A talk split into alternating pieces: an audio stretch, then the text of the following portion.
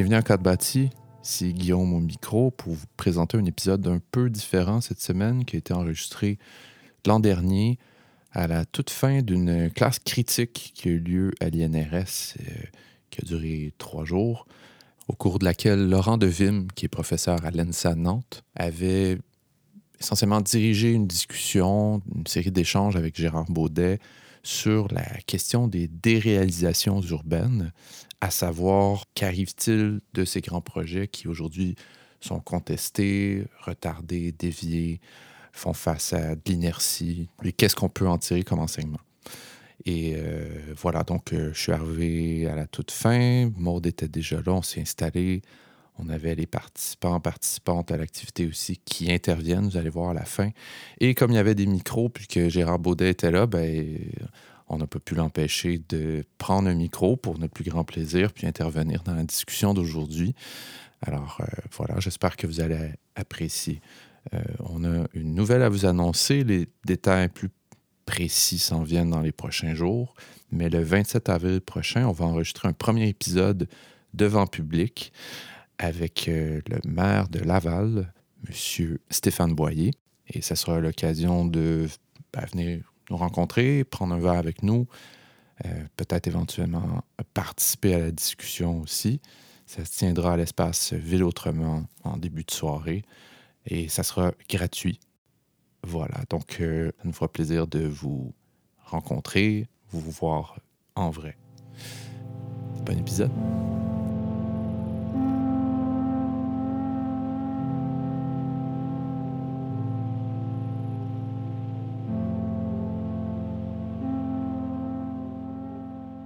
Est dans une classe? L'activité s'appelle Classe Esprit Critique. Qu'est-ce que c'est et euh, dans quel état je vous trouve? Parce que moi, je viens juste de débarquer. Donc, vous êtes, euh, vous êtes réchauffé intellectuellement depuis quelques jours. Nous sommes un ovni à l'angle de la rue Sherbrooke et de la rue Saint-Denis. Et euh, tu as raison, Guillaume. En fait, la classe Esprit Critique, personne ne sait ce que c'est. Ah, d'accord. C'est une invention en cours de route. Là. Tu nous prends en, en, pleine expérimentation, si je peux dire. C'est ça. Est-ce que ça a été le, sujet de la discussion de savoir de quoi il s'agit finalement, cette, cette classe-là? Bah, on a amené des billes quand même, mais au début, je pense qu'il y, y, a deux ans, on, a l'idée de faire ça avec le réseau VRM. Euh, et puis on considère que euh, la masterclass euh, adaptée aux études urbaines, ça a peut-être du sens. Et c'est plutôt une carte blanche, en gros, qui nous est donnée. Euh, sauf qu'il y a deux ans, il nous tombe quelque chose dessus, qu'on se dit, bon, on va le reporter parce qu'on va avoir du mal à l'organiser. Le français, on va avoir du mal à le faire venir. Après l'an dernier, on se dit, on va le faire en Zoom. Mais bon, faire une classe esprit critique en Zoom, tout le monde à distance, bof. Non, merci. Et puis on a tablé sur le fait qu'on pouvait trouver du sens à se retrouver fin mai, début juin sur trois jours, donc c'est uh-huh. un intensif, comme on dit dans les écoles d'architecture en France, pour euh, travailler ensemble autour d'une thématique. Et la thématique, elle était à peine aguichante parce que les déréalisations urbaines, c'est pas tout à fait le truc qu'on se dit euh, qui est facile à communiquer. J'imagine comment, comment cette, euh, cette thématique-là a été développée? Est-ce que c'est une discussion que vous aviez? On a eu des discussions avec Gérard deux ou trois fois. Euh, moi, j'avais dû lancer le, cette idée de des déréalisations en, problématisant le, rapport assez insatisfaisant entre les, les réussites et les échecs. Mmh. Les bonnes pratiques dont on nous parle depuis 20 ans, où les, les urbanistes, etc., seraient censés tout le temps codifier, qualifier des bonnes pratiques pour les euh, exporter ailleurs. Mmh. Euh, et puis on le voit beaucoup, il y en a, c'est parfois des idéologies, c'est parfois des, thèmes à la mode. J'entendais, on en parlait un peu tout à l'heure, la ville du quart d'heure. Alors voilà, typiquement aujourd'hui en Europe, mmh. la ville du quart d'heure portée par Carlos Moreno, c'est un peu la formule mmh. qui serait la manière de sauver. Euh, sauver quoi, je ne sais quoi, en tout cas pas forcément l'entre-ville ou le périurbain. Je ne pense pas du tout que la formule soit adaptée. Et, donc l'idée, c'était plutôt de prendre au sérieux des choses qui ont qui ont foiré, qui sont sorties de piste, qui sont sorties des gonds. Et en général, les acteurs, ils mettent ça sous le tapis en se disant, bon, ça n'a mhm. pas été fameux, on a mis de l'argent public et puis ça n'a rien donné. Et donc, c'est plutôt à l'inverse de dire, mais il y a beaucoup à apprendre de ces échecs. C'est ce qu'on dit souvent dans l'apprentissage, d'ailleurs, hein, dans l'éducation. Et donc, on, est plutôt parti de cette idée que prendre ça au sérieux, ça prend euh, un peu d'énergie, un peu d'attention à, un peu d'attention à ce qui n'est pas sorti de terre, par exemple. Mhm, mhm. Et donc, on a commencé à se faire une petite, euh, galaxie de projets, d'objets qui, qui n'ont pas donné grand-chose. Et on est pas mal tombé. C'est pour ça que c'était bien de pouvoir en, parler avec Gérard sur des projets d'infrastructure, sur des techniques. Euh, c'était un peu ça le point de départ. Des techniques, mais aussi donc des, des approches plus, plus théoriques peut-être. Mais en tout cas, j'imagine que le, votre cimetière était bien rempli de, de, bons projets. C'est vrai. facile d'aller piocher sur des choses qui n'ont pas fonctionné. Et, ensuite, c'est comment, euh, comment on peut analyser ça, comment on peut les mm. documenter. Et, de ce point de vue, euh, on en parlait au début de la classe Esprit critique. Pour moi, il y a un, livre assez déterminant qui est l'enquête de Bruno Latour sur euh, Aramis, qui est un projet des années 1970-1980 de euh, d'automates euh, qui est censé régler le problème de la circulation du Grand Paris, on va dire. C'est pas encore le métro, euh, le Grand Paris Express, mais ça ressemble un peu à ça. Et il raconte dans son livre Aramis ou l'amour des techniques comment le projet a failli se réaliser, mais tout compte fait, c'est déréalisé progressivement pour des raisons qui tiennent à des acteurs euh, économiques, politiques variés. Il essaye de restituer la complexité de, cette, euh, de ce projet qui, est, qui, a failli être un projet phare, qui, qui a failli être réalisé, inauguré euh, par le président de la République, le mm. Premier ministre de l'époque. Il y a un prototype qui, qui existe. Mm.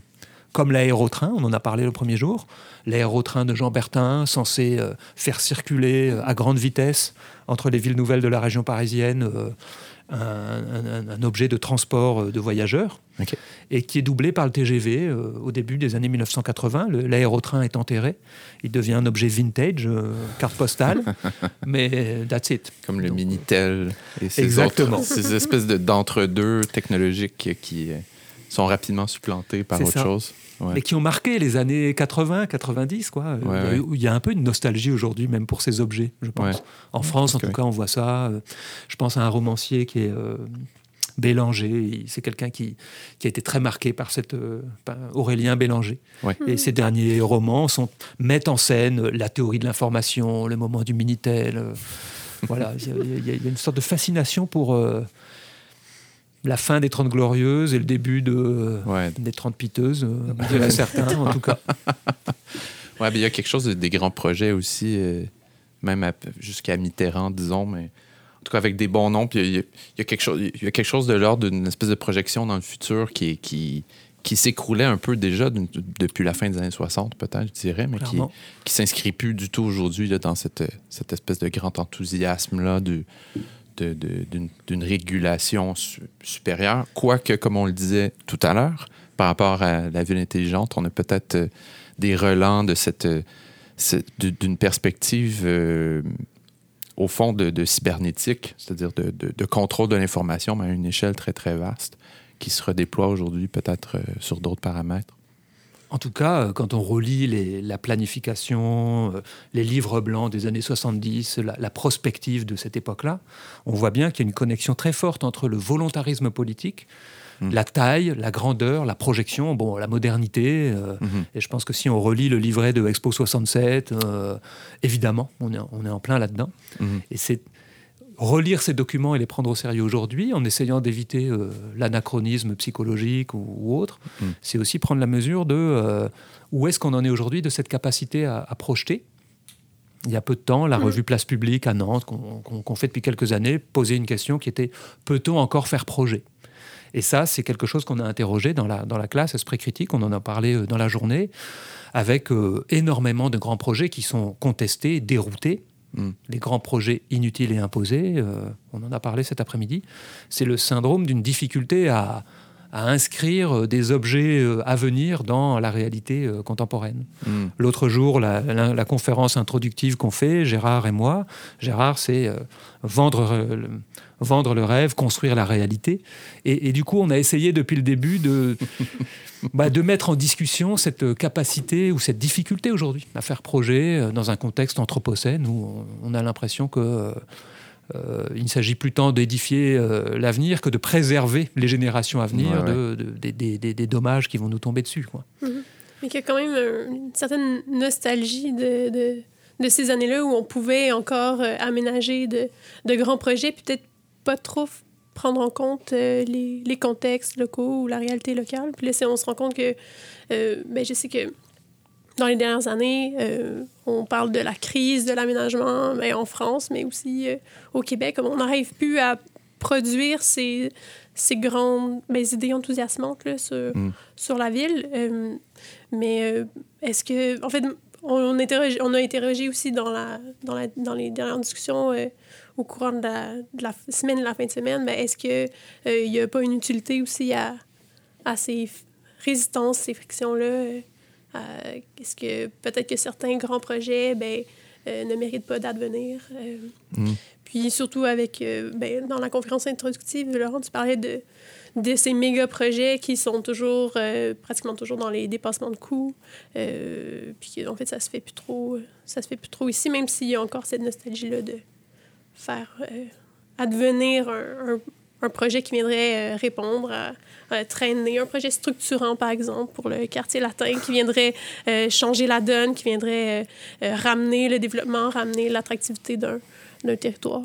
Et il y a toujours quand même cette il y a un peu ce fantasme, puis moi je pense qu'en Europe aujourd'hui, en effet, il y a un peu cette nostalgie du grand projet, mais comme s'il n'existait plus, alors que euh, ça prend pas mal de résistance pour empêcher Europa City, au nord de Paris, mm. ça prend pas mal de résistance pour euh, questionner un, un, projet structurant de nouvel aéroport de l'Ouest qui était censé être Notre-Dame-des-Landes.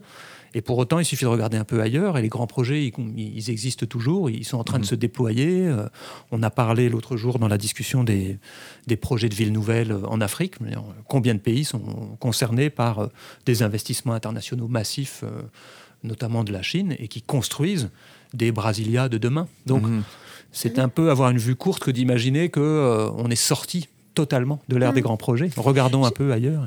J'ai l'impression que ça fait le parallèle est peut-être. Euh, on dit souvent, oh, on peut plus rien dire, mais on, là, les aménageurs nous diraient, oh, on peut plus rien aménager. C'est comme il y a une espèce de parallèle de comme, ah, mais on peut, on, on, peut plus rien dire, mais alors que non, en, fait, on peut dire encore beaucoup, beaucoup de choses, puis on peut faire encore de grands projets qui vont euh, qui ne seront pas contestés. Puis qui, il faut juste aller travailler à Dubaï. Oui, c'est ça.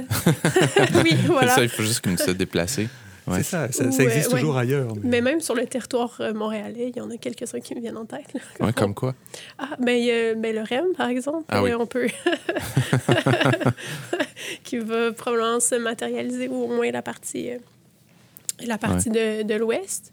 Puis ça, ça, a pris quand même beaucoup euh, de critiques euh, pour que le REM de l'Est euh, soit, ben, je dis abandonné, mais c'est pas rediscuté, en fait, mm. puis que la, la maîtrise de, de, la CDPQ Infra soit, soit retirée.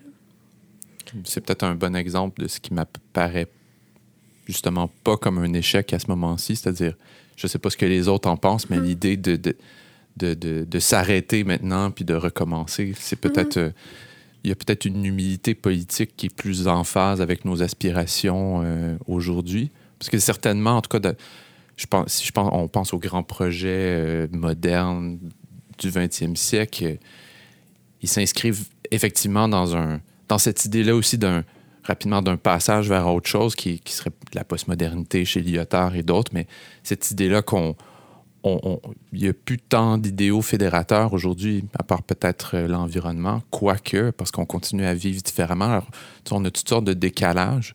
On ne s'inscrit pas sur le grand, sous le grand chapiteau euh, d'un progrès unilatéral, par exemple, où on peut euh, ouvrir une porte sur le, plan de l'aménagement puis dire, ben voici, on construit, je ne sais pas, en plein centre-ville, une tour de EMPI.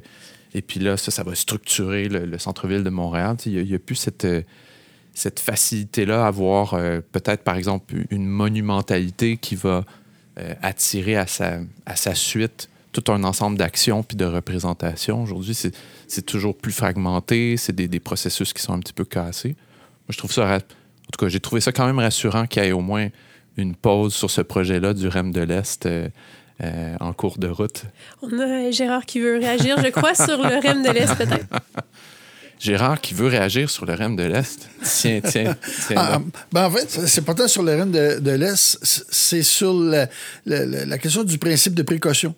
Ouais. Je pense que euh, pour beaucoup de porteurs de projets, ce qui les emmerde, c'est qu'on leur demande d'être sensible aux principes de précaution ce qui n'était pas le cas du tout dans les 30 Glorieuses. Je veux dire, on, se cassait la gueule allègrement, euh, projet après projet, et ça n'empêchait pas d'en relancer un nouveau, euh, en prétextant qu'on avait compris cette fois-ci que les choses iraient mieux.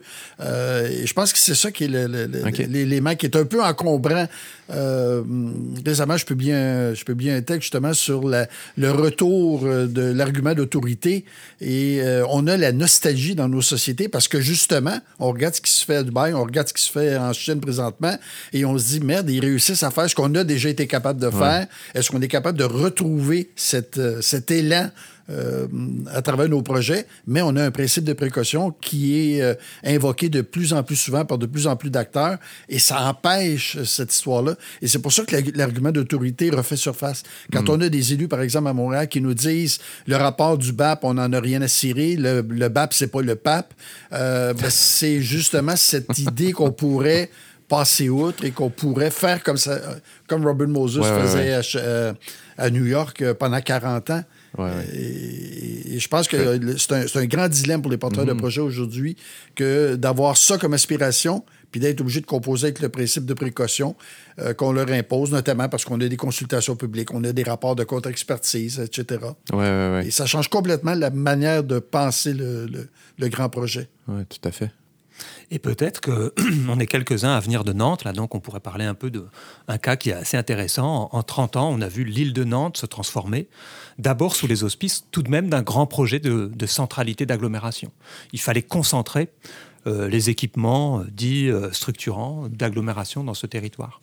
Et quand on regarde en 30 ans les différentes couches idéologiques se succédant, on est passé à un écoquartier sur la pointe de, l'île, et puis on est arrivé plutôt sur des enjeux d'urbanisme tactique, un quartier de la création mmh. qui, est passé entre-temps.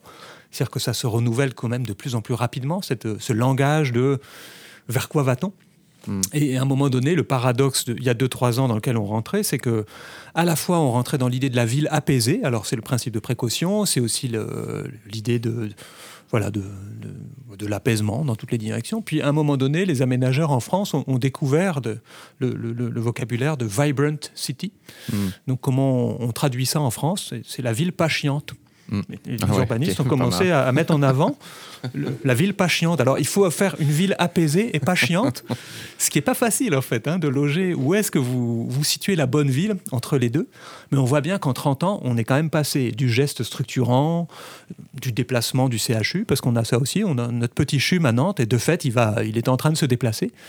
Mais dans le discours urbanistique, on est vraiment rendu dans le principe de précaution, dans le dans l'expérimentation de petite échelle et aussi dans l'idée de ménager ces deux euh, pôles un peu antagonistes. C'est une ville hmm. apaisée euh, dans laquelle on vive bien, mais si on pouvait ne pas s'y ennuyer, c'est bien aussi. Ouais, ouais, ce serait pas mal. J'allais dire sur ces euh, trajectoires-là, de... mais dans les discours aménagés, je trouve ça intéressant parce que ça fait peut-être partie aussi de, de cette réalisation et déréalisation ou c'est des espèces de bifurcation où est-ce que ben, il y, a, y, a, le projet qui est proposé, il y a une critique, puis ensuite, on fait ah oui, mais en fait, ce qu'on voulait faire, c'était plutôt un petit peu, c'est un peu plus ça, donc euh, un peu plus, un peu plus vibrant, un peu plus, euh, euh, on vous entend. Maintenant, on fait la ville du quart d'heure. Puis ben moi, j'ai observé ça, ben, par exemple, le Royal Mount. On, la première proposition, c'était vraiment, on veut être un pôle, on fait un midtown, on veut, on offre du divertissement, un centre commercial, etc., etc. Ensuite, ah, il y a une critique euh, notamment de la part de la ville de Montréal. On veut des logements. Donc là, on est dans la ville du quart d'heure. Euh, mhm. ça a été, on veut faire un, un POD, un Pedestrian Oriented Development. Euh, ça, c'était pour répondre à la critique du, du trafic et des, des GES. Puis ensuite, ben, on a une, la dernière proposition qui est très, très très verte ou très, en fait, une cité-jardin verticale. Donc, on a cette mhm. espèce d'intégration de ben, de la critique, justement, pour pas que le projet se déréalise euh, totalement. Mais ça, c'est intéressant. On pourra peut-être entendre même euh, Lucille, parce que c'est un, objet qui l'intéresse pas mal, le rapport entre la critique du projet et la dynamique du projet, euh, du, projet lui-même. En fait, on s'aperçoit souvent qu'une critique radicale peut être portée par des groupes. Je reviens à l'île de Nantes, mmh.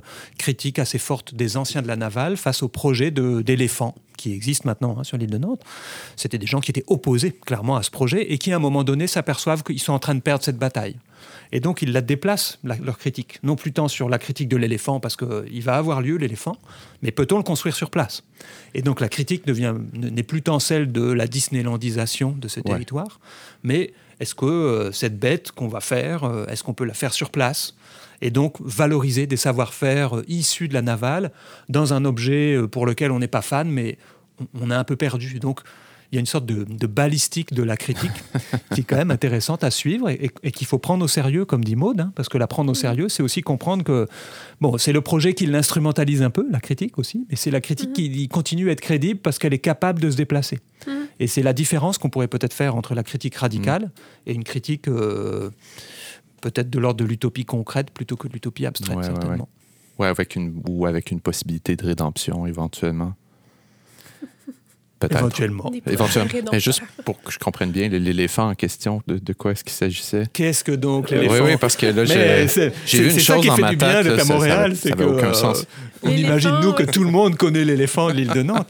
C'est devenu l'emblème de Nantes, mais c'est un éléphant mécanique qui est, qui est très grand, hein, qui fait, je sais pas, 10 ou 12 mètres de haut, et qui se promène comme un nouvel objet touristique sur une partie de ce territoire de la centralité métropolitaine, qui emmène des touristes euh, sur un trajet pas très long, mais euh, alors, qui est assez impressionnant, hein, euh, et qui a une histoire qui, qui puise un peu dans les racines de, de Royal Deluxe, qui est cette compagnie de, de rue bien connue, et bon, qui est une success story d'une certaine manière. Ouais, ouais. Mais quand on regarde l'histoire de ce projet, on voit qu'il a été controversé, euh, très fortement critiqué. Mais Ouais. il, il a fini par euh, embarquer suffisamment de collectifs pour, pour persévérer dans l'être et, et- et exister véritablement. Ouais, ouais, ouais. Alors qu'on aurait pu imaginer un autre scénario, histoire contrefactuelle, de la défaite de ce projet et qui ne serait jamais sorti. Et aujourd'hui, on a un arbre au héron qui est du même ordre. Alors, qu'est-ce que c'est l'arbre au héron C'est une Oui. machine. euh, je me tourne étonnement. vers euh, des collègues nantais. un grand manège très grand sur un autre lieu de transformation forte de la ville qui est supposé euh, animer le territoire et qui est disputé euh, par d'autres acteurs. Ce ne sont plus des anciens de la navale, c'est d'autres acteurs qui questionnent l'utilité euh, d'un tel objet, son coût, Mm. la part de l'argent public qu'on met dans un tel équipement. Et En a-t-on besoin? Oui, c'est ça, ses effets sur le quartier aussi. Je pense qu'il y a une crainte de, de gentrification. Puis de, mais de, en fait, on veut avoir ces effets-là sur le territoire, mais ces effets-là, est-ce qu'on les contrôle réellement? C'est un peu ça Mm. qui, est, qui, qui est amené. Mais oui, donc.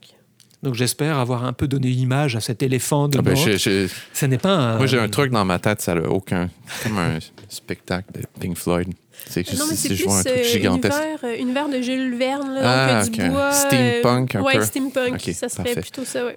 Mais je me demande même si ce, ce type de projet-là, c'est pas précisément euh, ceux qui, à terme, sont appréciés pour leur folie, ils représentent une époque. Je, je l'ai pas vu, là, alors je parle vraiment complètement à travers mon chapeau, mais, mais ce type de projet-là, dont on dira dans 20-30 ans que ben, c'était une folie de l'époque, mais on est content de l'avoir, puis on voudra le protéger dés- désormais, ou ça fait partie de... Ça a intégré l'identité euh, nantaise, par C'est fort probable, en tout Ouais. cas pour beaucoup de gens, et notamment les, les néo-nantais qui arrivent euh, nombreux depuis dix ans. L'éléphant, cet éléphant, c'est Nantes, c'est la culture à Nantes. Mm. On pense souvent que l'aménagement à Nantes, il a beaucoup suivi les vecteurs d'une certaine culture, Mm. Euh, un peu déglingue, un peu punk, quitte à mythifier les années 80 hein, encore Ouais, ouais, ouais. De, de- de ce point de vue. Et euh, même si pour d'autres, ça n'a pas grand-chose à voir avec l'histoire réelle de, euh, de la construction, euh, par exemple, des, des bateaux à Nantes, il n'empêche que c'est une autre couche d'histoire. quoi. Donc euh, la critique de, de- de la Disneylandisation, elle est intéressante à un moment donné, et puis ensuite, il faut la déplacer. Il faut, Mhm. c'est, c'est autre chose maintenant. Ouais, ouais, ouais. Je ne sais pas si ça mène à grand-chose de dire aujourd'hui que ça a été Disneylandisé. Pour autant, il y a des gens qui font de très belles expériences sur le territoire de la Prairie au Duc, qui... Bon, Ouais. je crois qu'il faut prendre ça au sérieux aussi, y, Ouais, compris prendre au sérieux l'expérience touristique Mm. dans les villes européennes euh, ou comme à Montréal. Souvent, les chercheurs ont du mal à prendre au sérieux ça, Mm. parce que le tourisme serait forcément une activité dégradante. Euh. Bon, ce qui est, ce qui est questionnable. On, on est tous touristes à des moments euh, ou à un autre. Bah, Ouais, puis ça participe d'identité d'un milieu aussi, c'est-à-dire ce qu'on en dit de l'extérieur. J'étais dans un, une table ronde euh, dans une firme d'architecture en fin de semaine qui recevait sa délégation de Toronto, le bureau de Toronto qui venait à Montréal. puis on parlait un peu de Montréal, mais c'était vraiment juste un hors-d'œuvre pour leur week-end, puis aller faire la fête après. Mais quand même, c'est intéressant parce que c'est, on avait, c'est ça, cette posture-là de l'extérieur qui vient alimenter, puis au fond, ça, permet de, de, réactualiser aussi comment, disons moi, comme Montréalais, je, me, je considère ce que c'est cette ville-là. Je trouvais que l'exercice pas, en soi n'était pas intéressant aussi de, mm. de penser à partir du, du regard touristique. D'ailleurs, quand on examine le, phénomène du tourisme à partir de la grande exposition de Londres de 1851, c'est impossible de ne pas euh, voir à quel point cette dynamique-là, elle influence l'urbanisme. Les villes se transforment à coup de grandes expositions. Euh, il y en a eu trois coup sur coup à Paris. Euh, toutes les villes qui accueillent euh, Chicago, évidemment, avec, tout un courant urbanistique qui naît dans le contexte d'une grande exposition. Et un, phénomène qui était assez fascinant, au moment où, à Montréal, on tient Expo 67, au moment où on est en train de construire quelques-uns des, quelques des, des gratte-ciels forts de Montréal, du modernisme mm. québécois, le maire de Toronto, qui est déjà la métropole du Canada, euh, dit à Jean Drapeau, j'aimerais donc avoir tout, tout le dynamisme de Montréal et tout ça, alors que nous ne sommes plus la métropole, on ne le sait pas encore. Mhm. Lui est la métropole, il ne le sait pas encore, et il envie Montréal parce que Montréal est la grande destination touristique de l'heure et tout ça. Et puis Montréal a été refaçonné à travers Expo 67. Ben et, effectivement, c'est assez étrange de voir à quel point euh, le regard qu'on porte sur le tourisme nous empêche de voir à quel point l'urbanisme a été influencé par le tourisme. Euh, ne serait-ce que parce que quand on parle des grands projets, euh, les stations balnéaires, ça a été un laboratoire d'urbanisme euh, extraordinaire, fin 19e, début 20e siècle. Les grandes stations de montagne des années 60, ça a été un autre laboratoire d'urbanisme. Mais c'est comme si on n'arrivait pas à, à, comprendre à quel point nous sommes redevables au tourisme, au loisir, dans notre, dans notre mm-hmm. évolution comme mm-hmm. urbaniste. Oui, oui. Je me demande aussi dans, dans quelle mesure est-ce que est-ce qu'on peut garder une part d'expérimentation vivante aussi? Ça m'apparaît comme une des composantes euh, euh, clés d'un projet d'urbanisme qui, fascine jusqu'à un certain point, soit ici ou à l'étranger. Puis euh, c'est un peu la, une des difficultés de l'urbanisme participatif, le moindrement qu'on rentre dans des processus, c'est qu'on voit... C'est intéressant d'avoir tout le monde à la table, mais créer par comité comme faire une pizza à 10 personnes, euh, ça marche. C'est pas nécessairement quelque chose qui fonctionne comme recette. Je me demande par, rapport à ça, par rapport à cette idée-là d'innovation, est-ce que tu imagines, est-ce que vous imaginez des choses qui, qui semblent intéressantes à conserver aujourd'hui et qui peuvent faire en sorte qu'on ben, va de l'avant finalement, euh, malgré tout, même s'il y a toujours potentiellement des effets négatifs euh, aux actions qui sont faites dans l'espace public, dans, dans l'espace urbain de manière générale? Ouais, je m'interroge là parce que c'est vrai que ce que tu dis me fait penser à, à la fortune d'un terme aujourd'hui de, démonstrateur dans l'action la, dans, publique. On, mhm. nous demande des démonstrateurs dans tous les sens en fait. Je pense que ça vient pas mal d'une certaine conception de de la recherche y compris, hein, ou des proof of concept qu'on voudrait voir y compris maintenant de la part des chercheurs. Ouais. Euh, et donc ces démonstrateurs sont souvent quand même des gadgets dans l'espace public. L'aménageur euh, de l'espace public à Nantes, il, produit quand même de l'expérimentation, souvent en mode gadget, quoi. Ouais. 100 mètres de rue, euh, on parlait tout à l'heure de la Google Car ou équivalent qui, qui, serait censé révolutionner les choses.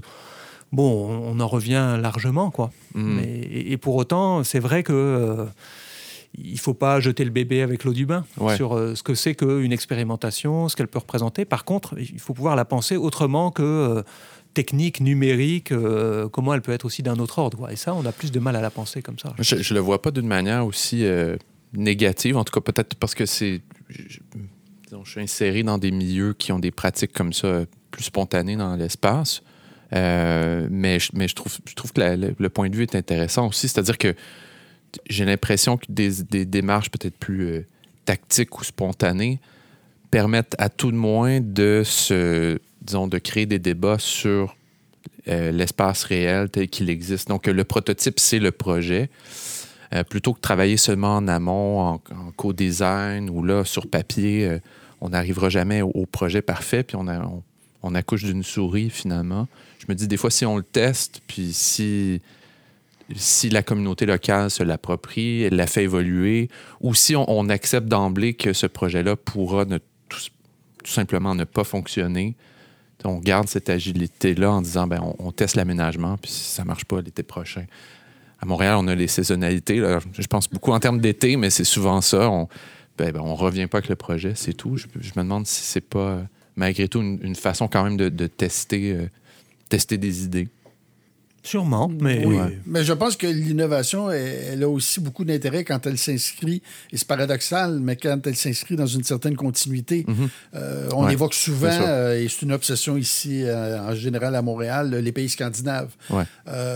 et moi, ce qui me fascine toujours, c'est notre incapacité de comprendre que les projets qui nous fascinent le plus sont les projets qui s'inscrivent le plus dans une très longue durée de la planification, mhm. qui, sont fondés sur une culture de l'aménagement qui, remonte, au, dans certains cas, au 19e siècle, mhm. euh, qui sont fondés sur des, des rapports, par exemple, à la propriété, le fait que les municipalités sont propriétaires du, sol, qu'elles mhm. maîtrisent le foncier. Ces choses-là, pour moi, elles sont importantes parce qu'elles elles permettent de l'innovation, mais d'une innovation qui est, qui est ancrée, une innovation qui a euh, des ancrages qui permettent de nous donner quelques garanties de réussite en cours de route. Hmm. Et c'est une raison pour laquelle, quand mes étudiants, dans certains cas, veulent que je parle de ces choses-là, je dis toujours non, parce que pour être capable d'en parler intelligemment, il faudrait que je vous parle de tout le contexte qui a permis cette innovation-là, parce qu'à certains égards, elle n'est pas totalement neuve. Hmm. Elle, elle a en elle-même, elle est porteuse en elle-même d'une certaine tradition qui permet de sortir des, des rangs,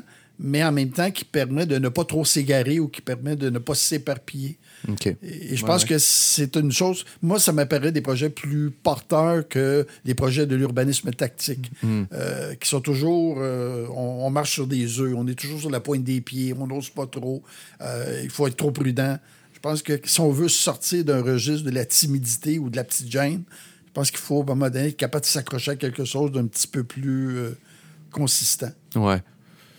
Ouais, c'est intéressant. mais il y a quand même dans les. Euh, y a quand même des traditions dans, disons, dans la ville fonctionnalistes euh, qui consistent à dire euh, aux citoyens ben, ce qui est à l'extérieur de chez vous, ça ne vous concerne pas.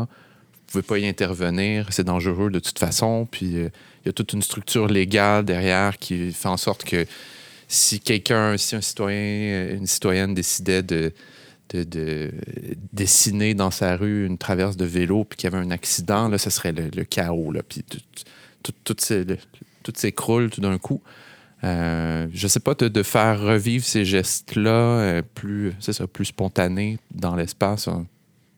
Des gestes citoyens, j'entends. Mm. Il y a peut-être quelque chose d'intéressant aussi. Euh. C'est une remise en cause de la mainmise des experts de l'aménagement sur ben, cette planification-là un peu. Mais en fait, euh, moi, ce qui me questionne sur euh, l'urbanisme tactique, c'est ben, c'est intéressant peut-être à court terme sur, ce sur des formes qui peuvent émerger, mais ensuite, quelle pérennité il y a. Hmm. Puis, euh, dans j'ai l'impression, moi, ma, crainte, c'est toujours que ben, ce soit récupéré dans le projet, que ce soit l'urbanisme temporaire pour faire accepter, l'urbanisme euh, tactique, mais qui est délimité à justement euh, un bac à sable très mhm. restreint, alors que la vraie ville s'aménage ailleurs avec euh, d'autres personnes ou des gens qui ont réellement les moyens. Puis que ben, les citoyens, eux, sont Ah oui, très bien, aménagez votre petite ruelle verte, vous avez beaucoup de pouvoir là, mais pas très peu de pouvoir ailleurs où il y a mhm. les réels grands projets ou les. Ouais, les, les, les réels investissements qui, qui se retrouvent. Le risque symétrique, on le voit dans certains cas, c'est en revanche qu'il y a de l'urbanisme parfois fictionnel, comme dit mon collègue Laurent Maté, que par contre parfois on raconte beaucoup d'histoires, ou qu'on amène les citoyens à, se projeter dans des histoires, prospectives citoyennes 2030, 2040, 2050, et puis qu'ensuite les citoyens disent oui, mais ça ne m'a pas rendu plus intelligent pour comprendre comment vous tracez, comment s'articulent les décisions entre euh, votre PPU, la vision, etc. Il y a un risque aujourd'hui de décrochage entre euh, euh, une participation fantasmée, peut-être, hmm. notamment euh, de manière un peu décuplée dans des visions euh, dites partagées. Et je trouve que dans l'action au public aujourd'hui, on a aussi un peu ce risque d'amener ou de se satisfaire parfois de, beaucoup de consultations, de participation des gens à ces dimensions, mais, mais pour autant les gens disent oui, mais est-ce que vous avez pris en compte nos intérêts dans le projet lui-même ça, c'est plus difficile de, hmm. pouvoir le tracer, en fait. Je pense qu'il y, a beaucoup d'exemples de ce point de vue-là d'abus de langage. Et euh, bon, je regarde notamment euh, les étudiants chez nous en architecture. Ils sont, ce sont des spécialistes de l'abus de langage, avec des métaphores absolument euh, inimaginables pour justifier des choses qui sont injustifiables. Mais on les, on les enrobe tellement de, de, de couches de sucre qu'on finit par complètement oublier que c'est une pilule empoisonnée qu'on veut nous servir. Elle passe totalement inaperçue.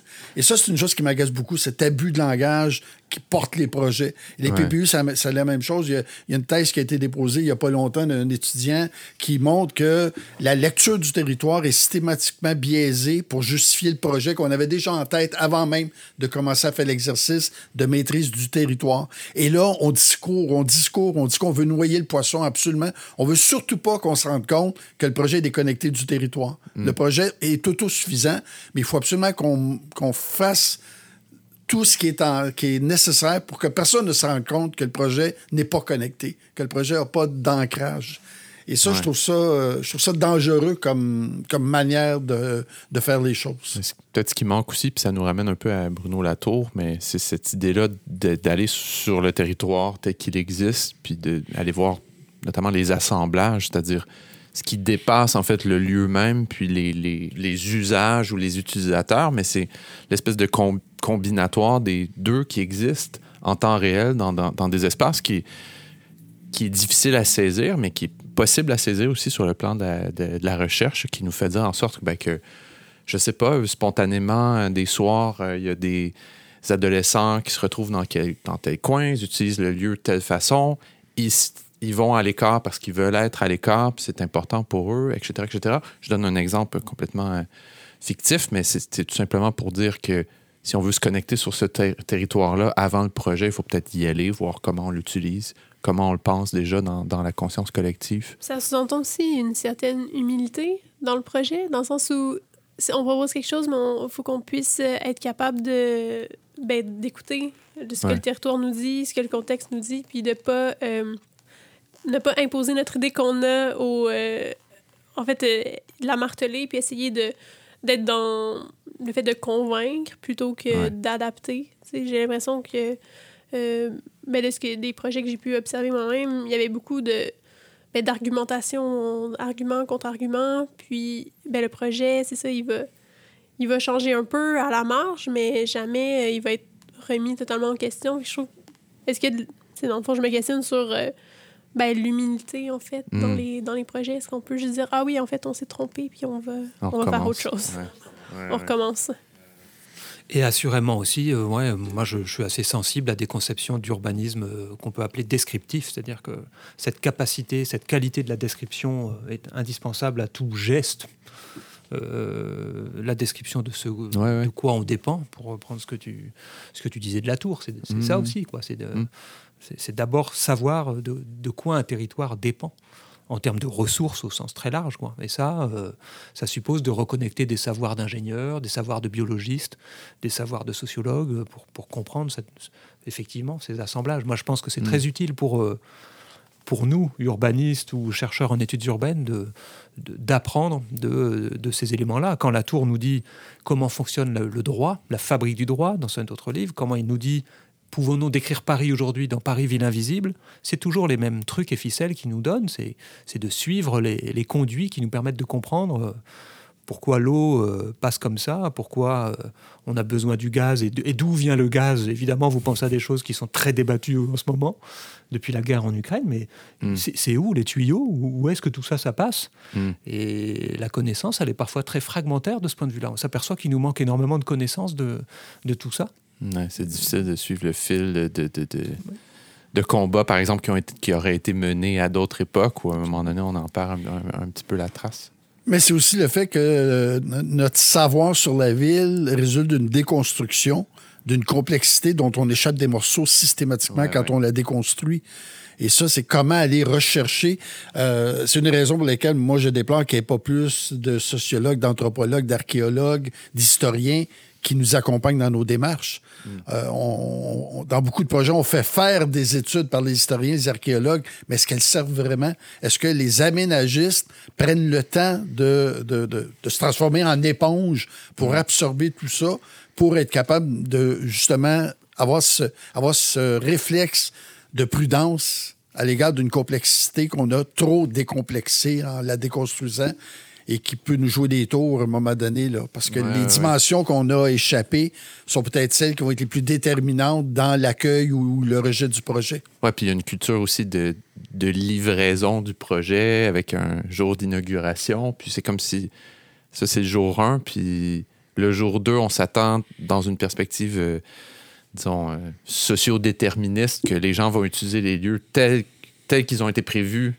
forcément. Puis ben, alors qu'on on sait par expérience que c'est jamais ça. Des fois, ça peut être heureux, mais souvent, c'est un peu malheureux aussi ce que, ce que ça peut donner avec le temps, la fatigue du temps aussi. je ne sais pas s'il y a été question de ça euh, de, dans vos discussions par rapport aux projets qui ne fonctionnent pas, mais il y, a y a- des projets qui sont, à mon sens, basés sur euh, une espèce de, de claque, d'une claque d'enthousiasme. Puis dès que ça s'est passé, ben, le, temps, le temps passe, puis personne ne s'y intéresse vraiment.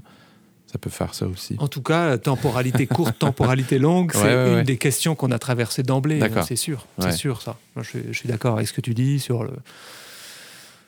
Et comment les aménagistes, pour le coup, euh, raisonnent à partir de ces, de, de prendre au sérieux ces, ces types de temporalité. Enfin.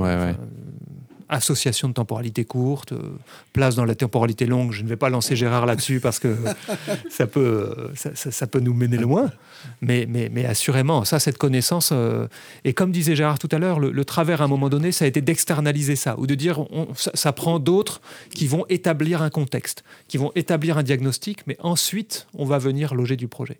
Et bon, euh, avec d'autres collègues, hein, mais je pense à notamment quelqu'un qui a pas mal marqué, nous, notre enseignement à l'école d'architecture à Nantes, c'est Pascal Enfou, Mm. avec qui on a très vite considéré que diagnostic et projet vont tout le temps en même temps. En fait, les deux sont tout le temps liés dès le début. Et la meilleure manière de les articuler, c'est de faire de l'enquête, en fait. C'est de voir l'acteur de projet comme un enquêteur, ce qui euh, déroute beaucoup euh, un certain nombre de, de old school, on va dire, euh, qui considèrent qu'il faut avoir un concept, qu'il faut, je ne sais trop, avoir euh, la lumière à un moment donné pour éclairer le, le- le contexte établi par d'autres analytiques qui patiemment auraient établi l'histoire du quartier. Attends. ou- Ouais, ouais, c'est ça, attends. Le- euh, Laurent, je suis curieux, est-ce que tu peux nous parler un peu de, de ton parcours, de, de ton travail actuellement, de ton travail futur, de ton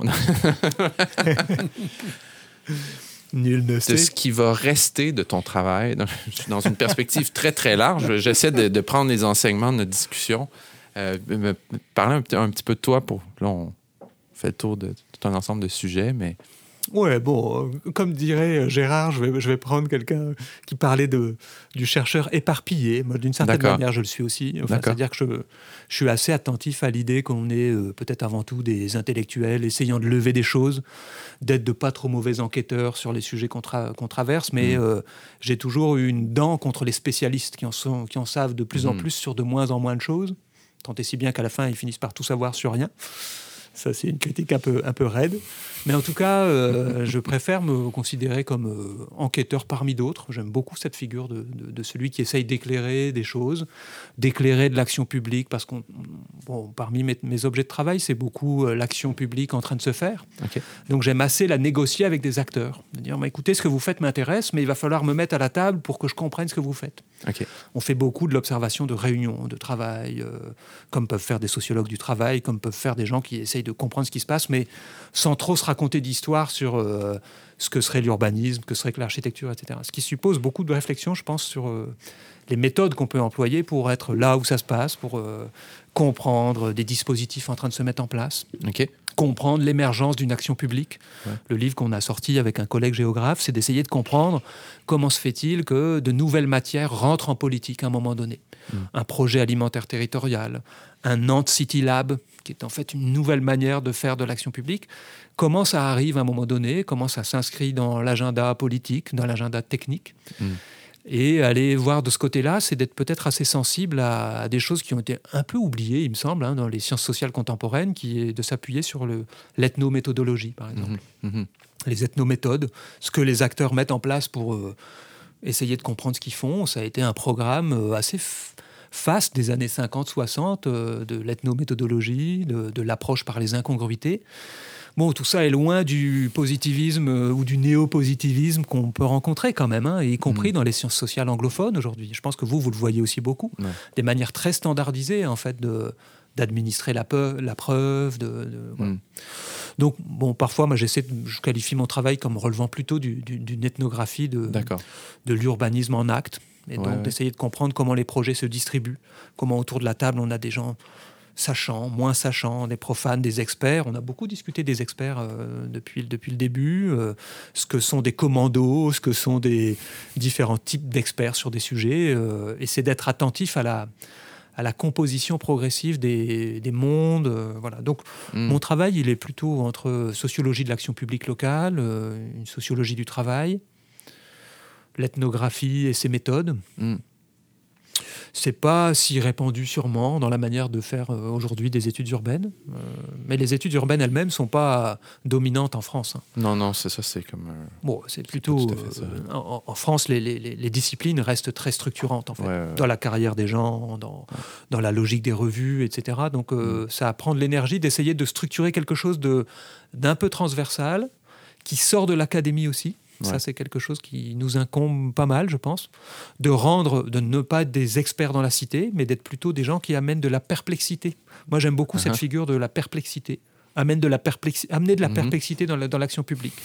Dérouter euh, ceux qui pensent que la ville du quart d'heure est la nouvelle. Euh, le, nouveau mantra de l'action publique bah, Peut-être pas, mais c'est peut-être pas une mauvaise idée d'amener du doute Hmm. Bon, la productivité du doute, on la connaît dans la science, hein, c'est indispensable, mais c'est plus compliqué d'amener des acteurs à douter en fait de, ce qu'ils font. C'est sûrement ce qui m'amène un peu avec d'autres à, réfléchir à, l'action qui se déréalise et, dire, et, de, dire qu'on apprend beaucoup de ce qu'on a peut-être mis trop vite sous, le tapis. C'était Mais comme, euh, comme chercheur en études urbaines, euh, quelle place est faite à une, des dimensions fondamentales qui distingue l'urbanisme des études urbaines, c'est-à-dire l'intentionnalité? Parce que comme aménagiste, on est formé pour agir et tout ce qu'on fait est, euh, articulé à cette intention de poser un geste. Et comment on, on regarde ça quand on regarde les professionnels d'aménagement porter des projets? Bon, en tout cas, moi, j'ai toujours sûrement nourri un peu d'ambivalence par rapport à ça, parce que j'ai été formé en, urbanisme, mais euh, très dérouté par des gens qui étaient prescriptifs ou normatifs. Alors là, moi, j'ai toujours considéré qu'on sortait du champ des sciences sociales à partir du moment où on devenait prescriptif et mmh. normatif. Mmh. Et donc, je pense que le, positionnement analytique des urban studies me, semble plus, plutôt valable. Mais je trouve que dans le monde anglophone, désolé de le mobiliser comme ça, mais le, champ des planning studies me va bien. C'est-à-dire que moi, je suis venu la première fois à Montréal en 1995. Je suis un cours de Pierre Hamel, euh, pas Pierre J, mais Pierre Hamel, euh, sociologue mmh. des mouvements sociaux, qui a pas mal travaillé les théories de l'urbanisme, et je découvre le champ des théories de la planification. En fait, en France, curieusement, on a une tradition très forte hein, de planification, d'urbanisme, mais le champ des théories de la planification est très très peu disputé. Mm. Et donc j'ai pris un plaisir énorme à, plonger dans, cet ensemble-là. Encore aujourd'hui, les, les, readings in urban planning ou urban theory, euh, etc., sont, à peine connus en France. Donc moi, je pense qu'aujourd'hui, il faut faire pas mal de recherches sur euh, l'action en train de se faire. Et donc, qu'est-ce que c'est que l'assistance à maîtrise d'ouvrage? Qu'est-ce que agir veut dire pour des urbanistes? Qu'est-ce que la ville du quart d'heure fait concrètement finalement euh, et, il me semble que ça suppose qu'on soit en mesure de, euh, de, déconstruire euh, ce qu'agir veut dire, hmm. agir dans un monde incertain. Et là, je pense que ça prend un peu de science politique, ça prend un peu de géographie culturelle, ça prend un peu d'urbanisme mais j'ai jamais été très à l'aise en étant uniquement entouré de, euh, de gens qui étaient dans, euh, dans l'idée qu'ils pensaient être dans le faire, quoi, ou de collègues architectes qui euh, pensent qu'ils vont transformer la ville à, à partir de leur, de leur coup de crayon, ce que je crois assez peu. Donc en fait, je, vois l'action beaucoup plus distribuée que ce qu'ils disent. Donc mm. en fait, il faut avoir un pied dedans, un pied dehors. J'aime assez enseigné en école d'architecture, mais avec un point de vue qui est plutôt euh, celui des études urbaines. Je ne sais pas si je réponds, Gérard. Ben, c'est intéressant parce que nos étudiants de maîtrise ont un cours de l'histoire de la planification et un cours de l'histoire de l'urbanisme. Et on veut qu'ils comprennent que ce n'est pas la même chose. OK. Alors ça, euh, en France, on, je, enfin, je parle, je parle sous contrôle. Hein. Euh, il y a des gens qui ont fait des masters d'urbanisme ici dans la salle on n'a pas cette différence euh, d'un cours théorie de la planification et théorie d'urbanisme.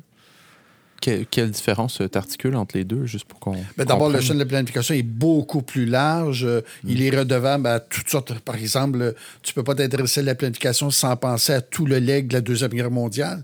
Euh, et donc, l'urbanisme a, pigé là-dedans, mais ne maîtrise pas du tout euh, le, la, compétence de la planification dans son ensemble et mhm. pas toujours conscient de toutes les influences croisées qui ont transformé la pratique de l'urbanisme et qui proviennent du champ de la planification. Euh, pour moi, le champ de la planification est beaucoup plus, beaucoup plus global, beaucoup plus riche, beaucoup plus euh, euh, multisectoriel que l'urbanisme comme tel et a peut-être été l'objet d'une réflexion théorique, critique beaucoup plus importante que l'urbanisme. Parce qu'entre autres, le, modèle en urbanisme s'impose assez tôt dans l'histoire de l'urbanisme, ce qui n'est pas le cas dans le champ de la planification. On est ailleurs. Et je pense qu'en France, le, disons, le champ des théories de la planification, il a été plutôt capté par les politistes. Mmh. C'est là qu'on trouverait peut-être le plus aujourd'hui, revue française d'action publique, euh, revue française de sciences politiques, la discussion des théories du champ des théories de la planification. Mais assez peu dans les écoles d'urbanisme. C'est la dimension théorique est, tout de même peu développée. Il y a quelques années, des étudiants de, euh, avaient mis en place un, colloque très bon sur les, théories de la planification, en considérant qu'en fait, euh, on n'avait plus cette dispute théorique euh, sur euh, les cadres mobilisables, etc. Alors, euh, bon, ça fait un peu nostalgie aussi, là, pour le coup, d'un temps où la dispute théorique était plus vive, hmm. mais n'empêche que aujourd'hui proposer un cours sur les théories de la planification et les disputes là-dedans, je pense qu'il n'y a aucun institut d'urbanisme en France qui, propose ça, quasiment. Peut-être un peu l'école urbaine de Sciences Po. Je me demande des fois si la, complexité que, puis on le dit depuis tout à l'heure, mais la complexité de, de la fabrique de la ville euh, fait pas en sorte de, rendre peut-être euh, le citoyen lambda, puis je le dis pas de manière condescendante, mais au contraire, va, peut-être là ou la rendre plus timide à agir, précisément parce qu'il y aura toujours quelqu'un en amont qui va dire Mais tu comprends pas, euh, c'est beaucoup plus complexe, c'est beaucoup plus vaste, c'est beaucoup plus large. alors, je sais pas, je sais pas comment peut s'articuler une relation saine entre des, des, des, gatekeepers, je sais pas comment les dire, puis d'autres personnes qui arriveraient tout d'un coup dans, dans, le processus pour dire, ben moi aussi, j'ai peut-être, euh, je veux rajouter ma pierre à l'édifice sans, sans être écroulé par euh, la cathédrale au-dessus d'eux. C'est peut-être aussi passer par euh, raconter comment ça se passe. Quand tout à l'heure je dis, je crois que ça, ça, vaut le coup de raconter l'histoire d'un projet, c'est de ne pas le raconter depuis les arcanes de, euh, de l'intellect de deux ou trois personnes, c'est de dire qu'en fait ça passe par des opérations très concrètes, de, fastidieuses, euh, comment s'élabore un permis de construire, qui mm. l'instruit. Il y a quelqu'un qui fait sa thèse ici sur les instructeurs de permis de construire en France. Et donc ça passe par toute une série de traductions c'est Solal qui essuie ses lunettes. Euh, c'est toute une série de traductions qu'on peut décrire assez simplement. Et c'est aussi de mettre en scène des, gens qui, sont, euh, qui font un certain type de travail qu'on l'on peut décrire. Et euh, souvent, moi, je, vois mon travail d'enseignant comme plutôt quelqu'un qui dit, mais en fait, on peut dédramatiser tout ce qu'on nous pense comme très complexe, etc. C'est qu'on peut raconter ça d'une manière relativement simple, en étant attentif à toutes les opérations disons, de traduction. Bah, je, reprends mm. évidemment cet, enjeu de la sociologie de la traduction aussi. C'est, ça se décrit. Euh, je ne vais pas aller à dire que tout ce qui est réel est rationnel, mais d'une certaine manière, on, peut rendre compte de toutes ces étapes-là. Donc, je, mm. m'inscris en faux contre toutes les boîtes noires, toutes les euh, impensés ou gestes, etc. Non, tout, tout, se décrit, à mon sens. Et, mm. donc, euh, peut-être que faire ce travail, c'est un peu le rendre accessible du coup à des gens qui considéreraient que c'est devenu trop complexe pour pouvoir être décrit.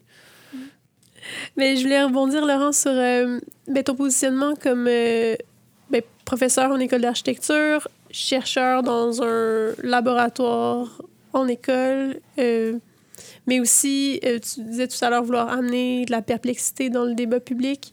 Est-ce que tu amènes aussi de la perplexité vis-à-vis des étudiants et étudiantes en, en architecture? Est-ce que, comment est-ce que tu arrimes un peu toute ces, cette recherche-là que tu fais, puis comment est-ce que ça se... Ça, ça, ça, euh, en fait, quelle, hmm, quelle posture et quelle transformation est-ce que ta pratique de chercheur peut amener dans la fabrique urbaine? En fait, c'est quelle est ta place dans la fabrique urbaine? C'est ça que je me demande. Vous auriez dû me prévenir. Hein, Oui, des questions vaches. Genre de questions. là. Pour maintenant et pour toujours, en plus. En fait, je Ah me la là. pose depuis toujours, puis j'ai jamais osé te la poser, Laurent. Maudit Montréalais, hein, franchement.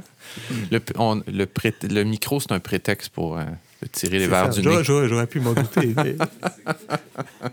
mais le divan, il est plutôt là-bas, en fait. hein. Oui, c'est ça. Faut se coucher. Bah, en tout cas, ouais, je, pense que cette question du doute, de la perplexité, euh, elle s'appuie sûrement euh, sur la conception d'un monde qui pourrait être autrement. C'est-à-dire qu'en en fait, euh, se dire qu'on peut douter de, la consistance d'un monde, c'est d'imaginer qu'un autre monde est possible. Donc je, pense qu'il y a de ça. C'est pour ça que dès que des étudiants veulent plutôt être rassurés, demander un cadre, des recettes ou autre, je dis, je, pense que je suis pas le bon, suis pas le bon interlocuteur. Quoi. C'est pour ça aussi que souvent je dis que des gens qui veulent commencer une thèse, je leur dis, bah, il faut, c'est d'abord une aventure intellectuelle, mais je pense qu'il faut que ce soit ça. Après, ça peut être aussi bien d'autres choses, Hmm. mais si ça n'est pas ça, ça va peut-être pas être super intéressant. Ça va être lent. Et puis bon, je suis peut-être pas le mieux placé non plus. Alors c'est Ouais. peut-être une manière de répondre un peu sur le fait que c'est aussi le, goût du terrain, l'enjeu de, comme on le disait, de la, de la description. Moi, je suis toujours frappé de me dire, mais comment se fait-il que mes, mes collègues soient pas mieux armés pour partir de leur expérience concrète de l'espace de vie qui est le leur? Pourquoi ils ont recours à des concepts encore aussi pauvres? Alors, je, je repense à tout ce qu'avait décrit ou, ou déconstruit Pierre Sanso, mais il y en a encore des coulées vertes ou des choses comme ça. Quoi. Et moi, je suis toujours Mhm. atterré de la pauvreté de ce langage. Quoi. Donc, il y a aussi un enjeu, je pense, de, de resémantisation qui est, qui, est, qui est important. Ce qui fait que parfois, le langage, moi, pour moi, c'est quelque chose de très important. Et je me dis, mais euh, je suis content quand finalement des collègues me disent c'est- bizarre comment tu, tu parles là maintenant. Je me dis bah, j'ai peut-être pas raté mon coup du coup. Si, vous êtes un peu Mm. dérouté, c'est que c'est- peut-être pas mal quoi. Mm. Donc bon, il y a, ça rejoindrait euh, Michel Foucault qui dit qu'il est toujours un peu ailleurs. De là où on l'attend, il est déjà rendu un peu ailleurs. Mm. Je pense que j'ai- j'aime assez troubler ça. Enfin, j'aime assez. C'est pas euh, cynique, hein, ou, mais bon. euh, c'est pour ça que je suis incapable de dire où je serai dans, dans cinq ans non plus, parce que Mhm. je pense que j'ai aussi été très marqué par, euh, par l'enjeu du, du matérialisme aléatoire. hein. Ça, c'est Louis Althusser qui en parle dans un, dans un livre euh, sur la philosophie, qui date un peu, qui se considère qu'il est comme euh, quelqu'un qui prend le train, mais le train, il est déjà en marche, qu'il n'y a, il y a pas de début, il n'y a pas de fin, on prend les choses par le milieu, puis on essaye de les amener un peu par un bout, puis on va sortir à une station, et ça continuera après nous. Bon, moi je pense qu'on est inscrit au milieu des choses.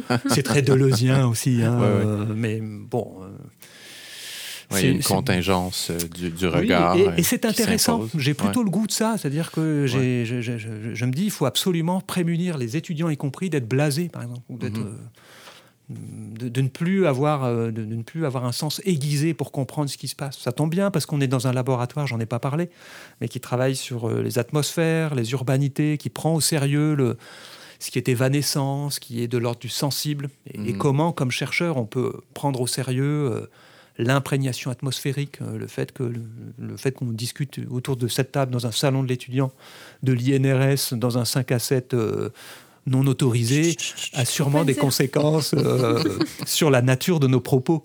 Euh, tout ça, je trouve Ouais, que ouais, c'est euh, bon. Je, je pense que des, des chercheurs en études urbaines do- doivent être attentifs à ce, à ce que l'espace fait de, de leur pensée, quoi. Mais je voudrais rebondir peut-être sur un élément qui a été nommé quelques fois depuis tout à l'heure. Euh, bon, moi, je viens de la sociologie de toute façon, alors j'ai j'ai pas une formation d'aménagiste.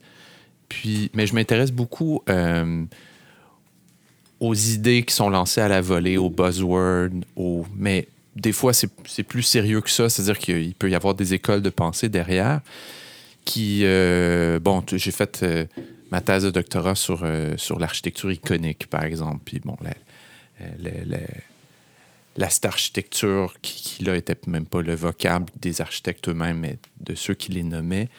Puis sur le plan sémantique, je trouve ça intéressant parce que euh, on voit comment ces on voit comment ces idées-là naissent euh, et euh, se déploient comme modèle, par exemple, sont récupérés, envoyés ailleurs. Un peu la même chose avec la ville du quart d'heure, la ville quart d'heure, je ne sais plus comment il faut la conjuguer exactement. Bref, toutes ces idées-là. Mais j'ai, je ne sais pas pourquoi, mais je tiens Mordicus à ce jour à euh, continuer à les prendre au sérieux pour les critiquer. Euh, c'est-à-dire que je trouve que malgré leurs défauts, où il y a eu la ville créative aussi, bon, de, de, de, Florida, etc., qui rapidement est devenu un objet de moquerie dans, dans, les, dans les cercles de, chercheurs de sciences sociales, etc., etc. Mais je pense qu'il y a quelque chose. Je, continue à penser que ces idées-là ont quand même leur place dans le débat, dans la mesure où il s'agit peut-être de, de pépinière d'idées, ou, c'est-à-dire que c'est à partir de ces simplifications-là extrêmes qu'on va développer en arrière tout un discours critique pour dire attendez, euh, bon, il faut, c'est plus compliqué que ça, il y a d'autres dimensions, ou il y a des effets contraires qui peuvent se développer de ces démarches-là. Mais des fois, je me méfie d'un certain cynisme qui se développe aussi dans la recherche à dire ah, c'est le buzzword du jour, donc d'emblée, c'est ridicule, donc on s'en moque, puis on passe à un prochain numéro parce qu'il y a une réalité sous-jacente qui se développe indépendamment de ces, concepts-là. Donc, je ne sais pas si, ça, éveille des, choses chez vous qui, en tout cas, un, petit peu comme moi, on est, entre l'arbre et l'écorce aussi, c'est-à-dire que on, forme des, des, gens qui vont devenir des praticiens, on a peut-être des pratiques aussi. Euh, est-ce que vous les prenez au sérieux à l'occasion? Est-ce que vous leur attribuez un rôle ou vous pensez que c'est inutile de toute façon? Ben, moi, je, moi, je prends ça au sérieux parce que, d'une part, ça va être pris au sérieux par d'autres. Et bon, Florida a fait beaucoup de dommages. Euh, mm-hmm. On y a beaucoup cru. Euh, je prends ça au sérieux aussi parce que malheureusement, une bonne partie de ceux que je forme pourront jamais aller euh, au-delà d'un certain niveau de critique ou de prudence à l'égard de ces choses-là. Et donc, ils vont, ils vont faire écho à tout ça. Ils vont être des courroies de transmission. Euh, et quand on est conscient de ça, je pense que ça nous amène à dire prenons les choses au sérieux. Mhm. Euh, de toute façon, sinon, on va être pris au dépourvu. Mhm. Et euh, si on veut avoir une position critique, ben, il faut l'assumer sur des, sur des sujets ou sur des objets qui vont avoir un, impact sur le territoire, vont finir par donner des, des, résultats, vont faire des petits. on peut bien se cantonner dans des choses qu'on croit plus sérieuse, hmm, on, on sera tout simplement non pertinent. Oui, c'est ça. Mais je, mais je reviens à ma, position, c'est de dire, j'ai l'impression que c'est souvent eux aussi qui mettent les, les cartes sur la table en disant, ben voici, ça c'est, voici une, une solution qui est proposée, puis discute. Alors, dans le cas de Florida, c'est 10 ans de discussion à sa, à sa suite puis lui-même a changé de position de coup. C'est ça. C'est comme ceux qui nous vendent le, premier poilon de l'humanité qui ne colle pas. c'est ça, exactement. C'est simple, c'est à toute épreuve, mais bon. Oui. En tout cas. moi, je, je, te rejoins, Gérard. Il faut prendre ça au sérieux, ou ce que tu disais, hmm. Guillaume, c'est-à-dire que ça a des effets, en fait. Et donc, il faut pouvoir les décrire et se dire, bah, peut-être qu'au début, on peut être ironique. On peut se dire, hmm. bon, euh, voilà la nouvelle formule qui est censée régler, comme on le disait tout à l'heure. Pour autant, c'est un objet tout à fait digne d'intérêt de dire prenons au sérieux de ce que ça agrège, comment euh, ça va mobiliser des élus, un cabinet d'élus, de consultants qui vont venir? Bon, et tout ça, décrire ça, c'est décrire aussi le que ça pourrait être autrement, mais en mhm. tout cas, ne, pas se contenter d'un rire sardonique mhm. euh, ou tour d'ivoire de ce qui se passe en disant écoutez, nous, on en a vu d'autres ou c'est à chaque fois réducteur, ou euh, ça, je, pense que c'est indispensable. Puis ça rejoindrait en sociologie l'enjeu de d'associer euh, sociologie critique et sociologie de la critique. C'est-à-dire que mhm. ça, c'est un, incontournable, à mon avis, aujourd'hui, d'être en capacité de faire les deux, de prendre les acteurs au sérieux. Quelqu'un aujourd'hui qui est chercheur et qui ne prend pas au sérieux les, les acteurs, je, ne sais pas ce qu'il fait. Puis d'autre part, il faut quand même voir dans ces concepts-là euh, que ça a une certaine portée descriptive. La ville 15 minutes, elle a existé. Elle existe dans certaines circonstances. Euh, ce que Florida nous raconte, c'est pas de la fiction. Ça existe. Ouais. À savoir, est-ce que ça peut devenir le modèle, la référence pour mhm. produire l'urbanité de demain ou pour sauver l'humanité de l'étalement urbain? Ça, c'est autre chose. Mais ça, ça reste que ça a une certaine pertinence. Et c'est peut-être pour ça que c'est si vendeur.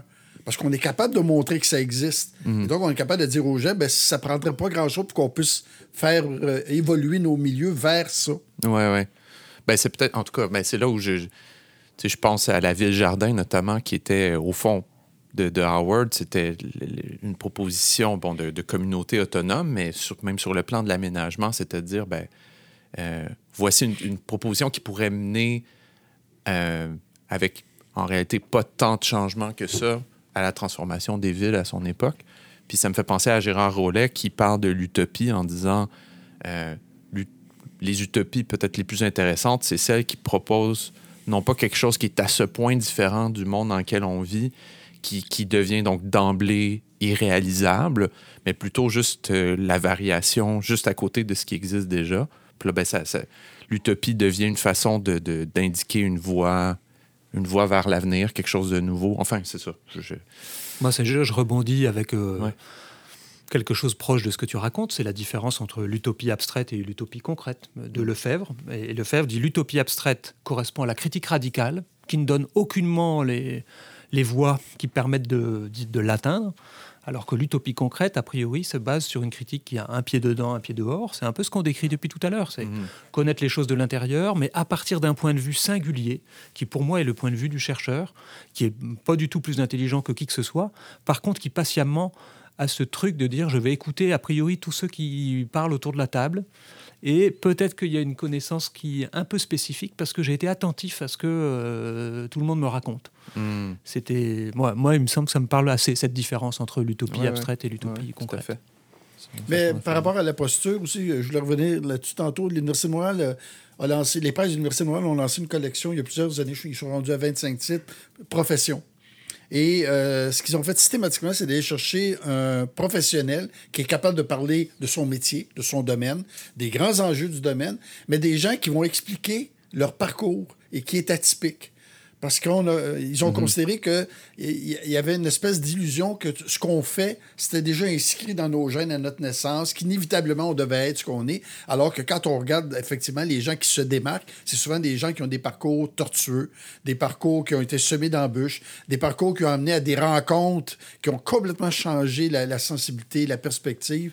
Et je trouvais ça intéressant comme idée qui était derrière cette collection-là, de justement chercher des gens qui sont porteurs de cette. Euh, en fait, d'une espèce d'errement continu euh, qui les amène à toujours regarder les choses autrement, toujours sentir des choses autrement. Hmm.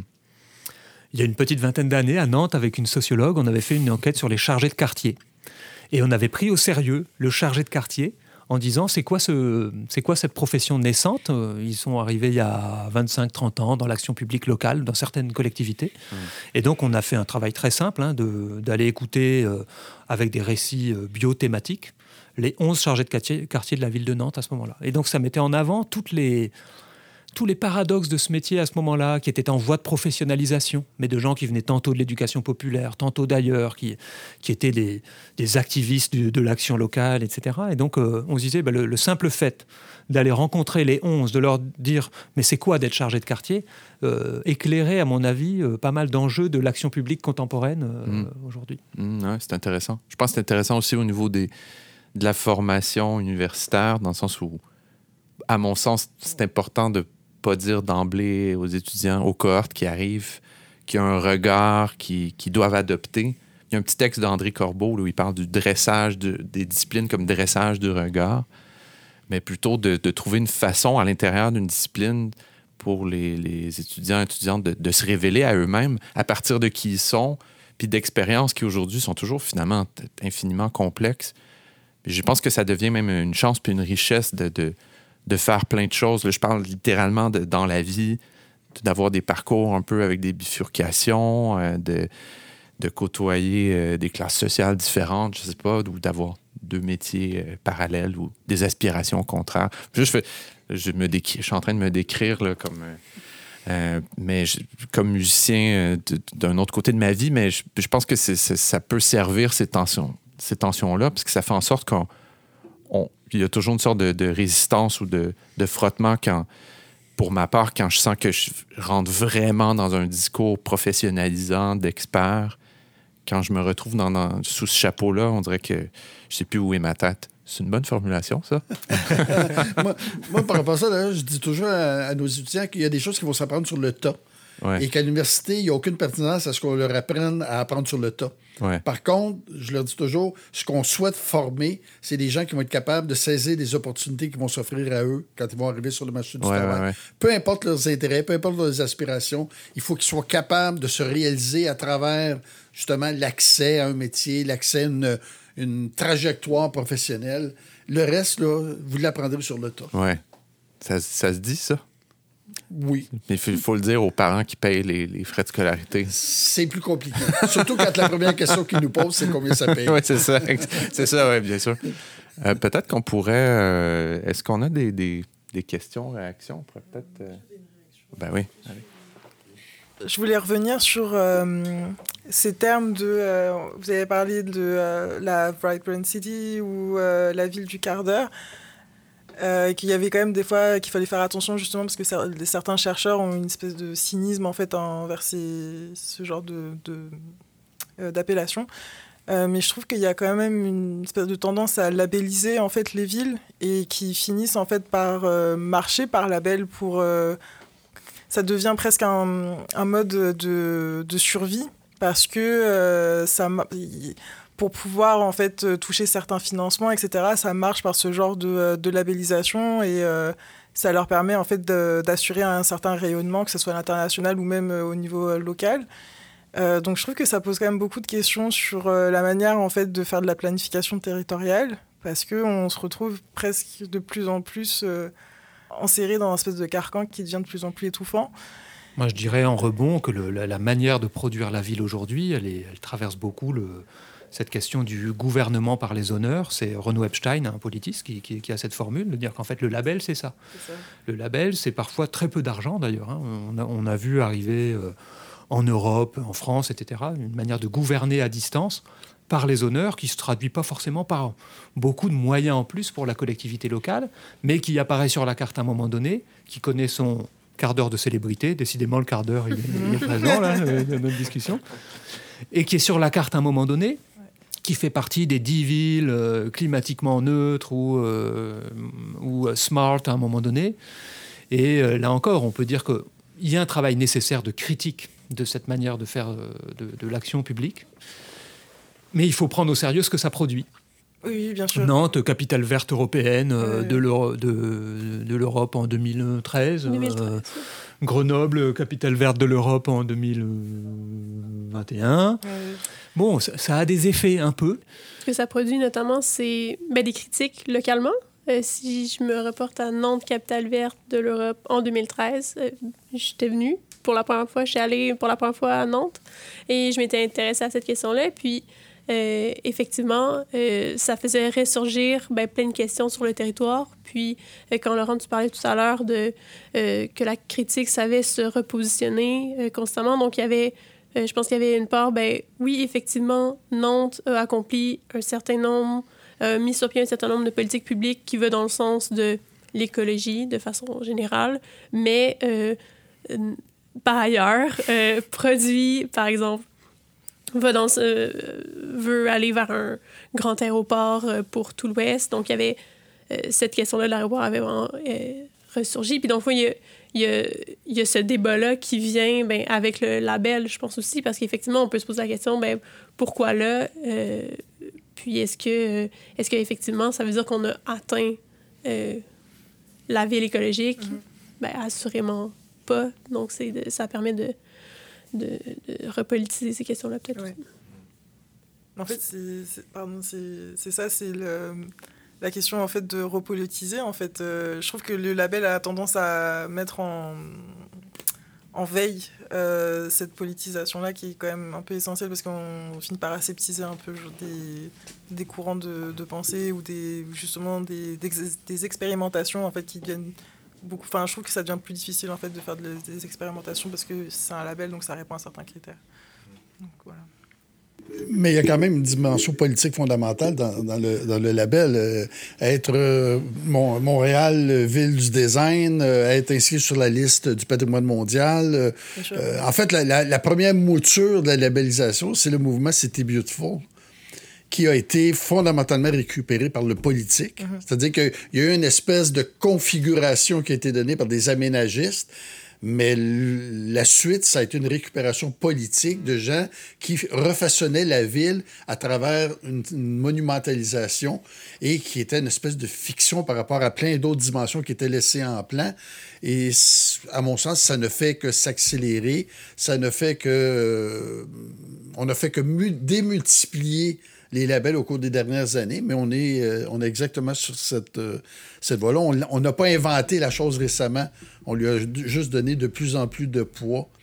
Et le politique s'est très habilement tiré parti de ces, euh, de ces labels-là. On a eu une expérience assez trouble à Québec il y a plusieurs années quand ils ont euh, engagé un dénommé, comment est-ce qu'il s'appelait? Euh, Rapaille. et qui est venu raconter des sottises. Ça a coûté une fortune à la ville de Québec pour se faire raconter des sottises sur ce qu'était la ville, ce, ce, sur quoi elle devait se positionner pour l'avenir. C'était épouvantable. Mais c'est ça, c'était la clé de, de, la labellisation définitive de la Ville de Québec qui voulait sortir du carcan euh, du vieux Québec. Oui, puis peut-être aussi une chose que je voulais préciser. Euh, été formé dans, dans une tradition euh, dialectique, puis ça, ça me quitte jamais. Puis j'ai toujours des ambivalences par rapport à ces, ces choses-là. Puis ce que je. C'est ce que je défendais. Bon, il y, a les labels, mais il y a aussi, par exemple, dans une perspective assez différente, on a passé des années et des années à lire notamment des, des études urbaines américaines où le mot-clé, bon, c'était la ville néolibérale. C'était ça la critique, c'était ça la critique. Mais à un moment donné, ça tournait à vide aussi parce qu'il suffisait de dire que, bon, ça, c'est une manifestation de la ville néolibérale, puis ça pouvait être n'importe quoi, là, ça pouvait être des, des librairies ambulantes dans des parcs ou je ne sais trop. Euh, il suffisait de dire ça, puis de réserver un, petit paragraphe à la fin d'un article scientifique qui disait ben, il faut inventer des choses autres. Euh, souvent, ça me laissait sur la fin un petit peu. Donc, c'était plutôt. Mon, mon point tout à l'heure, c'était pas dire que. C'était dire que, c'est ça. Pour les critiquer, il faut les prendre au sérieux. Des fois, il y a peut-être des éléments qui sont intéressants là-dedans. Puis je m'interroge aussi sur. Euh, la voie qui va nous amener vers l'avenir dans ce contexte-là, aussi, disons, dans l'action, si effectivement, dans tout le, dans tout le tumulte de cette euh, urbanité complexe-là, on n'arrive pas à trouver une voie, par exemple, ou une idée phare qui va, euh, qui va disons, agir comme une sorte de cheval de Troie, puis amener peut-être des changements qui sont intéressants. Si je me questionne là-dessus. Qu'est-ce qu'on peut changer aussi euh, sans peut-être passer par des labels? Je ne sais pas comment ça peut se faire ou, par des utopies, mais enfin, c'était juste c'était ça. C'était mon idée de ramener, euh, ramener ça dans, dans, la discussion. Tu as évoqué la, Cité Jardin howardienne. Pour moi, c'est un, un, exemple qui est absolument fascinant. C'est un projet réformiste. Et on l'oublie, on, associe toujours la Cité Jardin à un aménagement physico-spatial. C'est d'emblée un projet réformiste et lui-même l'avoue, il n'avait pas l'intention de produire un aménagement. Il a demandé à des gens éventuellement de produire l'aménagement, de concrétiser. Et ce qui fait la fortune de la Cité Jardin, c'est probablement ça. C'était pas un aménagement, c'était un projet réformiste dans un monde qui avait besoin d'une réforme de très grande ampleur. Et on voit juste la, la, diffusion en quelques années dans tous les pays industrialisés, c'était rendu la référence ah euh, en matière de, transformation, non pas juste de l'urbanisme, mais de la société. Mhm. il, a été d'une habileté absolument exemplaire. Et pourtant, il n'avait aucune formation. C'est un mhm. sténographe qui a fait un séjour aux États-Unis chez un oncle dans, l'Ouest. L'agriculture lui a déplu et on, connaît la suite. Oui, oui, tout à fait. La suite, c'est euh, Ville-Montréal, c'est ça? je vois un, je vois un certain parallélisme entre euh, l'histoire de l'art, par exemple, puis les études urbaines sur ce plan-là. C'est-à-dire que l'histoire de l'art travaille sans arrêt à façonner des, labels sur des avant-gardes, alors que d'un autre côté des artistes de ces avant-gardes-là qui se reconnaissent jamais dans les boîtes dans lesquelles on met.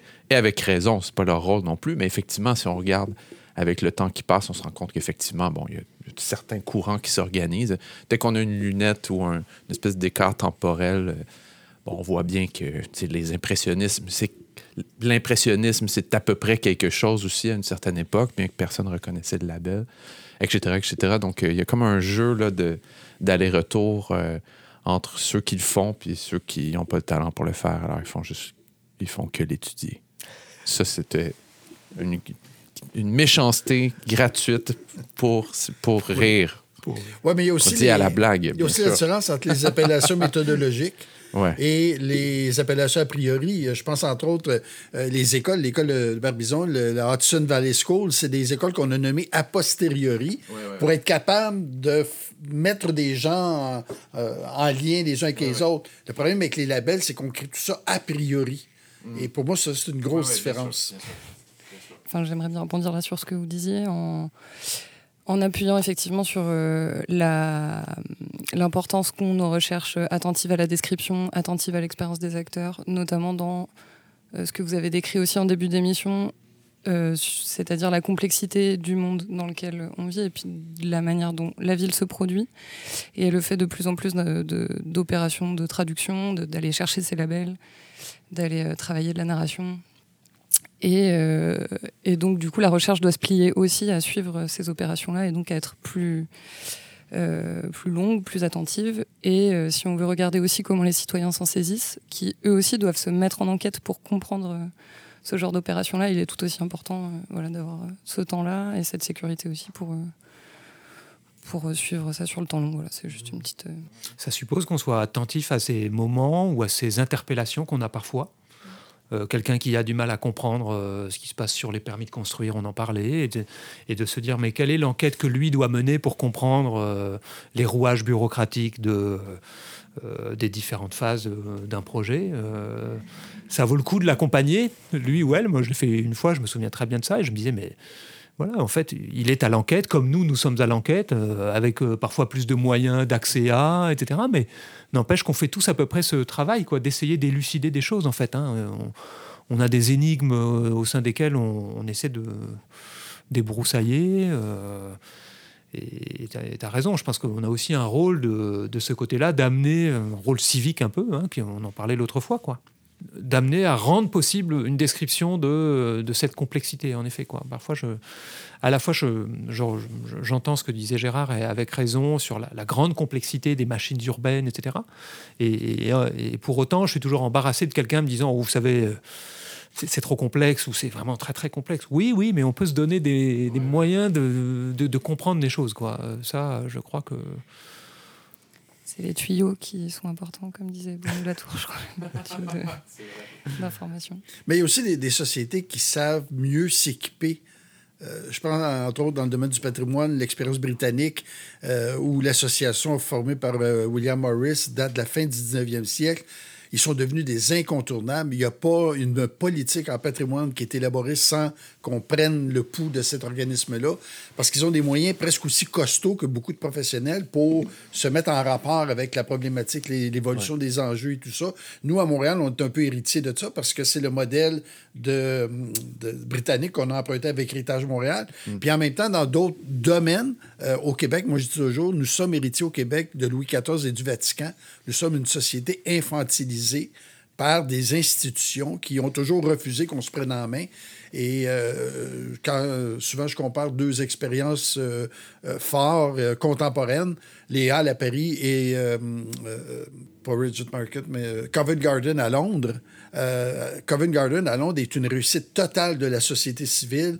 Les Halles de Paris, c'est un échec total de la société civile parce qu'il y a deux modèles de l'agir collectif qui ne, ne, peuvent pas porter le, projet de la même manière.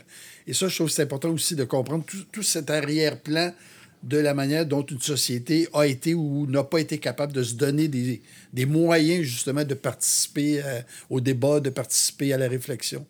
Mmh. Ouais. Ouais, les moyens c'est ça, cette, notion d'agir collectif et les traditions d'agir collectif. Je suis assez d'accord sur le fait qu'il faut les, travailler, les entretenir.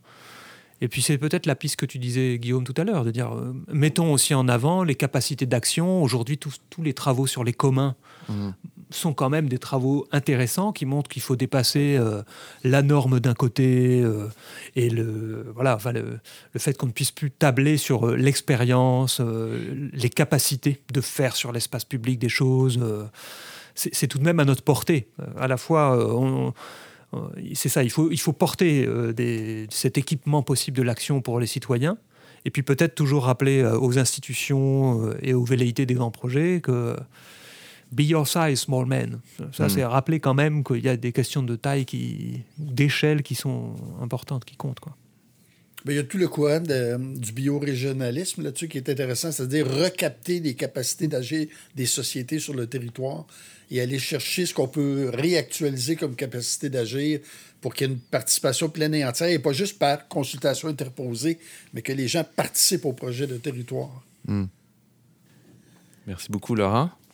Gérard Ouais, merci. Guillaume. Ça me fait plaisir de vous avoir reçu. Oui, On merci va- à tout le monde euh, dans la salle également. Et on a rarement un auditoire. Est-ce que- est-ce qu'on se donne une main d'applaudissement? Ah ouais, allons-y.